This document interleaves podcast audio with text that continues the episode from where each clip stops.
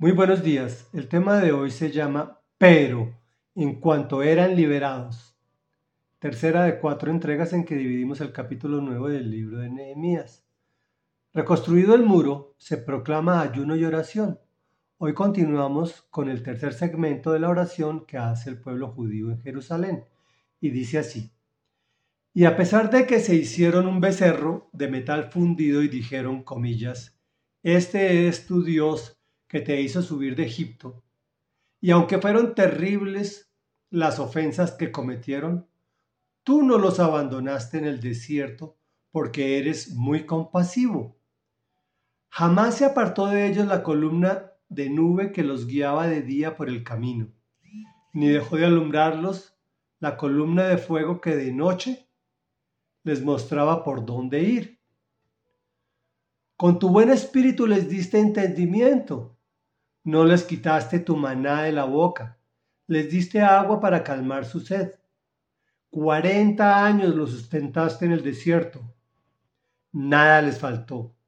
No se desgastaron sus vestidos ni se les hincharon los pies. Les entregaste reinos y pueblos y asignaste a cada cual su territorio. conquistaron las tierras de Og y de Sijón, que eran reyes de Hezbón y de Basán.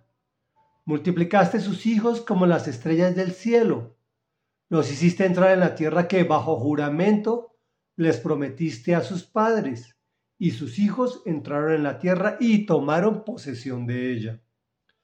Ante ellos sometiste a los cananeos que las habitaban. Les entregaste reyes y pueblos de esa tierra, para que hicieran con ellos lo que quisieran. Conquistaron ciudades fortificadas y una tierra fértil.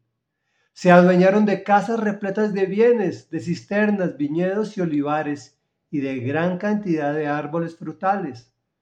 Comieron y se hartaron y engordaron, disfrutaron de tu gran bondad. Pero fueron desobedientes, se rebelaron contra ti, rechazaron tu ley, mataron a tus profetas que los convocaban a volverse a ti te ofendieron mucho. Por eso los entregaste a sus enemigos y éstos los oprimieron. En tiempo de angustia clamaron a ti y desde el cielo los escuchaste. Por tu inmensa compasión les enviaste salvadores para que los liberaran de sus enemigos. Pero en cuanto eran liberados volvían a hacer lo que te ofende. Tú los entregabas a sus enemigos y ellos los dominaban. De nuevo clamaban a ti y desde el cielo los escuchabas. Por tu inmensa compasión muchas veces los liberaste. Comentario. Continuamos con la oración que se inició en los anteriores episodios y se culminará en los próximos. Tomamos varios elementos para seguir extractando cómo debemos llegar al Padre en oración. Primero vemos que están hablando de un testimonio, eh, están exaltando el testimonio y están exaltando la grandeza del Señor.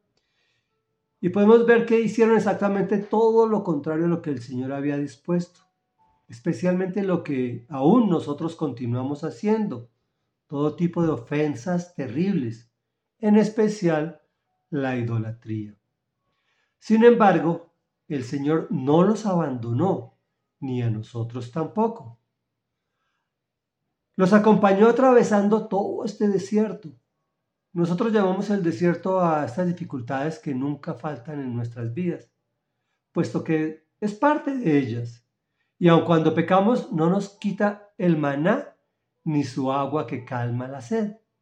A pesar de creer que nunca terminará, el largo desierto nos sustenta en lo importante, nada nos falta y además nos entrega el éxito.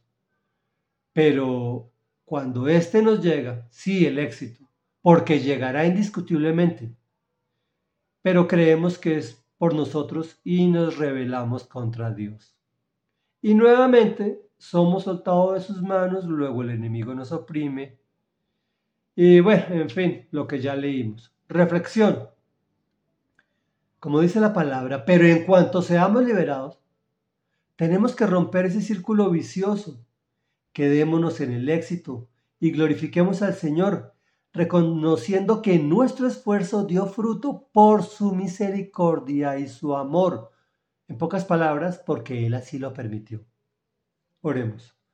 Amado Rey, Dios y Padre de la Gloria, hoy venimos ante tu presencia en el nombre poderoso de Jesús porque vemos que tus maravillas, milagros y prodigios son cíclicos y se repiten en nuestras vidas y nosotros somos tercos y necios, cayendo una y otra vez en el pecado de pensar que el éxito que nos das, que las bendiciones que nos regalan son por nuestro propio esfuerzo y no por tu misericordia permanente.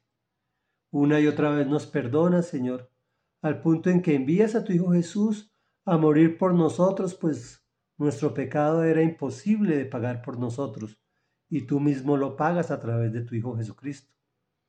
Te damos gracias, Señor, por esa misericordia, ese amor que nos abrió las puertas a ti para venir a clamarte a ti como un Padre maravilloso y misericordioso. Hoy en el nombre de Jesús reconocemos que todo lo que somos, que todo lo que tenemos, que la propia vida que nos has dado dependen de ti. Amén y amén.